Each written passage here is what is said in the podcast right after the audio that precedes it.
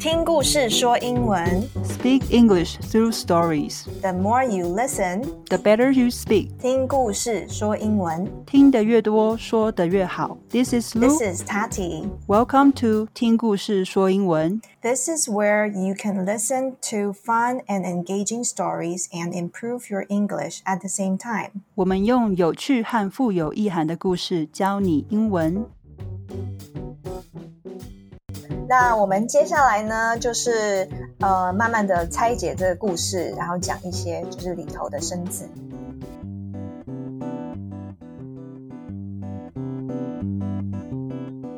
One day, a man and his son were going with their donkey to the market. Where were they going? They were going to the market. Ah, what's a market?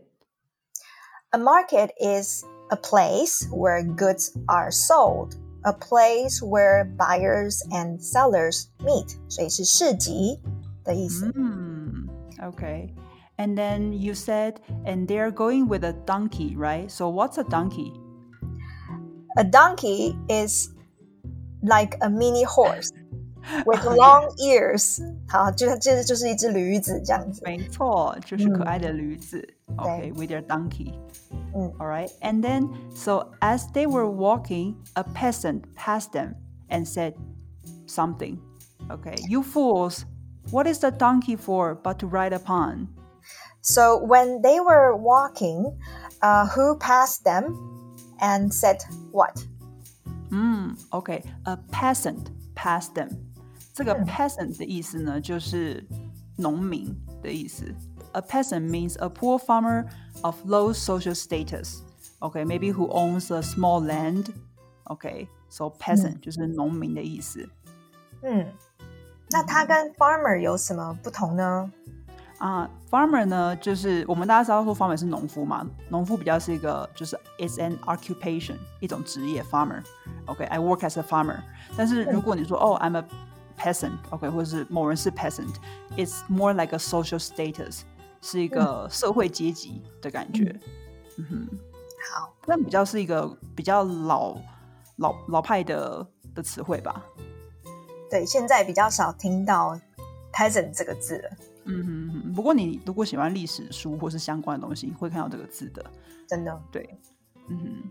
好 ，So the man put the boy on the donkey and they went on their way. OK, so they went on their way，就是表示哎，他们继续走哦，继续走这样子。OK，就是出发在途中的意思。那 on their 嗯 way 也有另外一个用法，呃，就是说，哎，在路上了。比如说，Where are they？啊、t h e y are on their way，就是他们在路上了。对。But soon they passed a group of men. One of them said, "See that lazy youngster? He lets his father walk while he rides."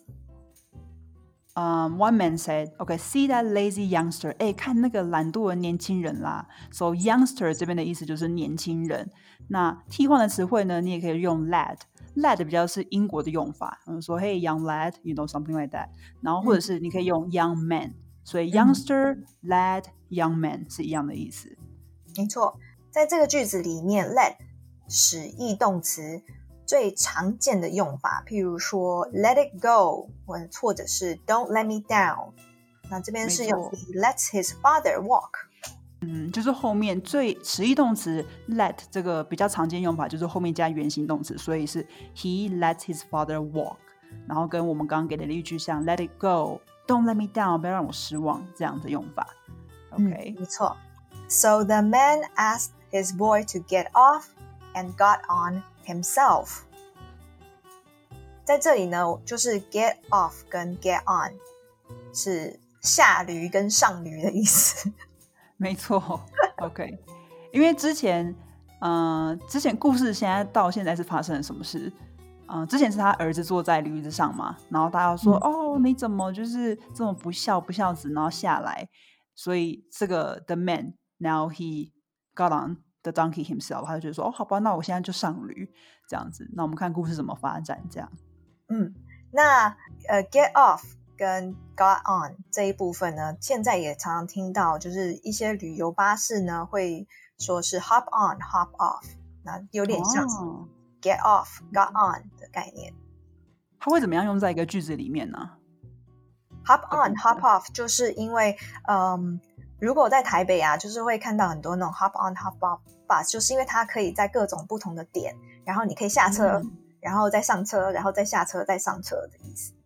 哦，就是一票到底，但是你可以随意搭乘吗？没错。Oh, that's very interesting. Okay. But they hadn't gone far when they passed two women. One of them said to the other, Shame on that lazy dude for letting his poor little son walk along. Mm, so uh, the two women, they say something. What did the women say? She said, Shame on that lazy dude. Shame mm. on. 嗯，这个是什么意思啊？OK，这个 shame on that lazy dude 就表示说，哎，这个你这个 懒惰的老兄，you know lazy dude 懒惰老兄，就是你正感到羞耻，你应该感到羞耻。就是 shame on someone，就是表示某人应该感到羞耻。比如说呢，你可以说，Oh, shame on you for being rude。你真的应该为你的粗鲁感到不好意思，感到羞耻，这样。嗯、那呃，我做一些功课，上网呢，网络上有个说法说，For me once, shame on you; For me twice, shame on me。大家知道是什么意思吗？OK，你现在心里稍微就是翻译一下，这个意思就是说呢，骗我一次是你不要脸，骗我两次是我笨。OK。So，我觉得这是一个蛮有趣的说法，这样子也是蛮实在的。在电影里面蛮常听到这一句话，大家对哈之后可以注意一下。嗯，就是 shame on you。对，然后我也有听过别人说 what a shame 耶，跟羞跟这个跟羞耻有关吗？啊，这个 what a shame 其实跟之前那个意思就是完全不一样。what a shame 就是哦，好可惜哦，you know，比如说。uh, okay, it's your birthday party next week. And then so you're inviting all of your best friends to come to your party. your best friend said, "Oh, Lou, I couldn't come." You say, "Oh, what a shame. 好可惜 I couldn't come to your party. What a shame. 太可惜了。太可惜了。Okay, uh, so after what would the man do? 大家猜猜看，那个男人后来又做了什么呢？Well, the man didn't know what to do. But at last he took his boy up before him on the donkey.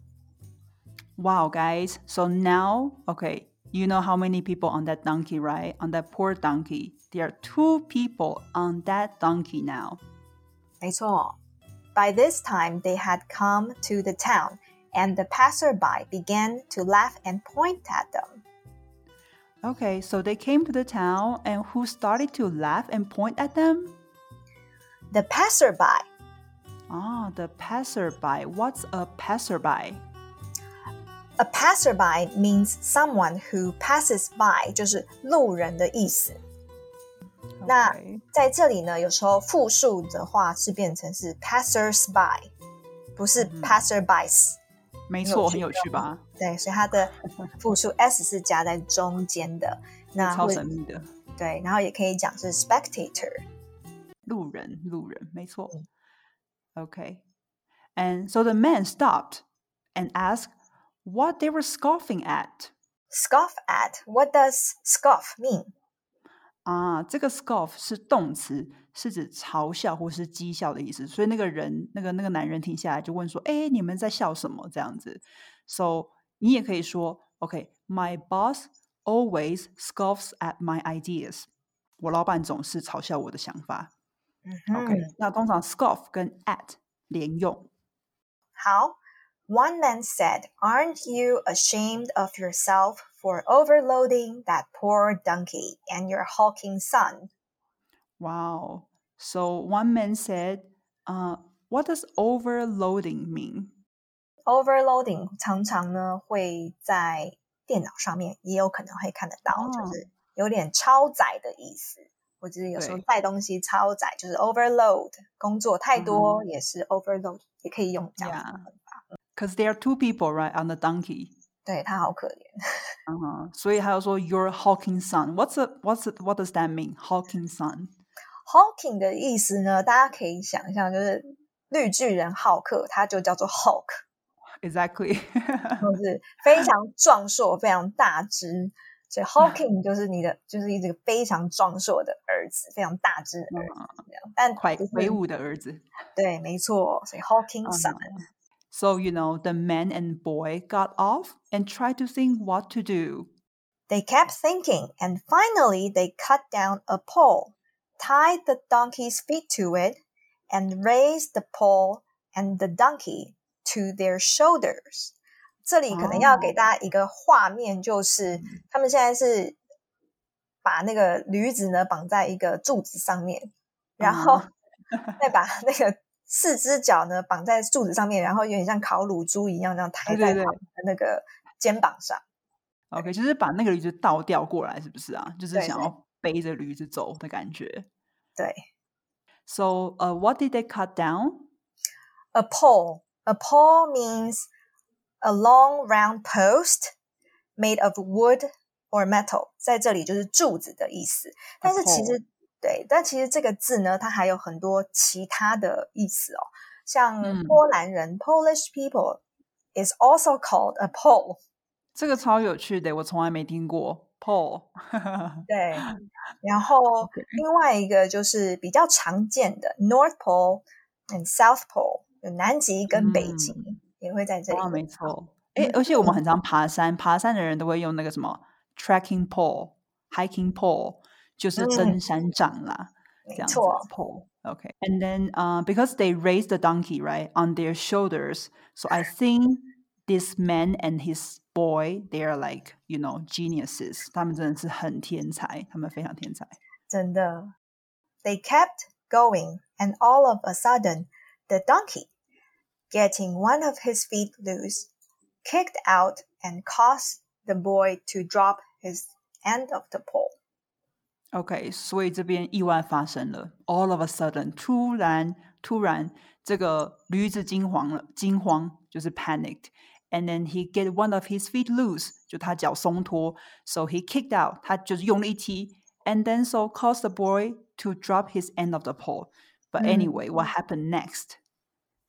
In the struggle, the donkey fell over the bridge, and his forefeet were tied together and drowned. Wow, what happened to the donkey? The donkey fell over the bridge，就是它 fall over，或者是它跌下了，对，他然后掉下去了。掉下去了，桥下这嗯样子，很哎，可他真的很惨呢，你不觉得对吗？对，然后因为 his four feet were tied together，就是他的脚是绑在一起的，tied 就是绑起来， 然后没错 drowned 就是很就是被淹死了这样，或是被淹嗯没、溺溺毙吧，溺毙了。溺毙。好 Poor 可怜 donkey, you know, like really, really sad. Okay. So Mhm. that will teach you, said an old man who had followed them. That will teach you, said an old man who had followed them. Please all, and you will please none. Now you are going to hear the story at a normal speed. One day, a man and his son were going with their donkey to the market. As they were walking, a peasant passed them and said, You fools, what is a donkey for but to ride upon? So the man put the boy on the donkey, and they went on their way. But soon they passed a group of men. One of them said, See that lazy youngster. He lets his father walk while he rides. So the man asked his boy to get off and got on himself. But they hadn't gone far when they passed two women. One of them said to the other, Shame on that lazy dude for letting his poor little son walk alone. Well, the man didn't know what to do, but at last he took his boy up before him on the donkey. By this time they had come to the town, and the passerby began to laugh and point at them. The man stopped and asked what they were scoffing at. One man said, Aren't you ashamed of yourself for overloading that poor donkey and your hawking son? The man and boy got off and tried to think what to do. They kept thinking, and finally they cut down a pole, tied the donkey's feet to it, and raised the pole and the donkey to their shoulders. They kept going, and all of a sudden, the donkey, getting one of his feet loose, kicked out and caused the boy to drop his end of the pole. In the struggle, the donkey fell over the bridge, and his forefeet were tied together and drowned. That will teach you, said an old man who had followed them. Please all, and you will please none.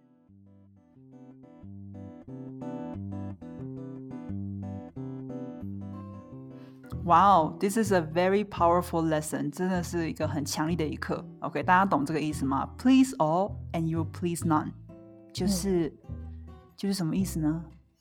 呃，这这个的意思就是说，如果你想要取悦每一个人，那到最后你可能就没有任何一个人会开心。这样，我们常常在生活中也会遇到这种状况啊，就是有时候，嗯，会遇到有一些人在工作的时候，对不对？尤其是在对，尤其是在工作的时候，你就会想要的好讨好别人。那为了要讨好别人的状况下，你就牺牲掉了自己很多很多的一些机会，或者是呃，有的时候你为了要讨好别人，或者是同时做很多事情的话，你会变后面就会变得四不像，或者是可能会到时候就没有办法取悦任何人。真的，然后就自己把自己搞得非常累。我觉得有时候你可以，呃，maybe 在青少年时期的时候，这个 please all and you please none 感觉也可以适用，因为青少年时期可能我们还在发掘自己是谁，所以你就觉得说，哦，很想要大家都喜欢我啊，我也想要就是大家都就是觉得说我是一个很好相处的人，但是后来你可能会有点就是不太像你自己了，所以到后来你可能会，嗯、不是那么开心。So 这个故事呢，教我们说，哎，那其实你不需要一味的取悦别人，有时候应该要去自己思考一下，哎，我现在处境应该要做怎么样的选择？没错，这有点像是就是告诉大家，有时候要听听自己心里头告诉你的答案。没错，就不要老是听别人的的意见，或者是听别人的想法。那你自己就是要 follow your heart。Exactly. Okay, so this is the story of the week. We hope you like it. Thank you for listening, and don't forget to come back next week for another fun and engaging English story. 如果你喜欢我们的节目，欢迎你订阅我们，然后在 Apple Podcast 上面给我们打新评分。因为我们如果得到的好评和关注越多，就会有越来越多人知道《听故事说英文》这个节目哦。 对了，同时呢，也欢迎你把我们的节目推荐给你的朋友、你的同事、你的同学，这样呢可以让别人更容易找到我们。Thank you very much，我们谢谢大家，谢谢大家，下次再再见喽，嗯，拜拜。拜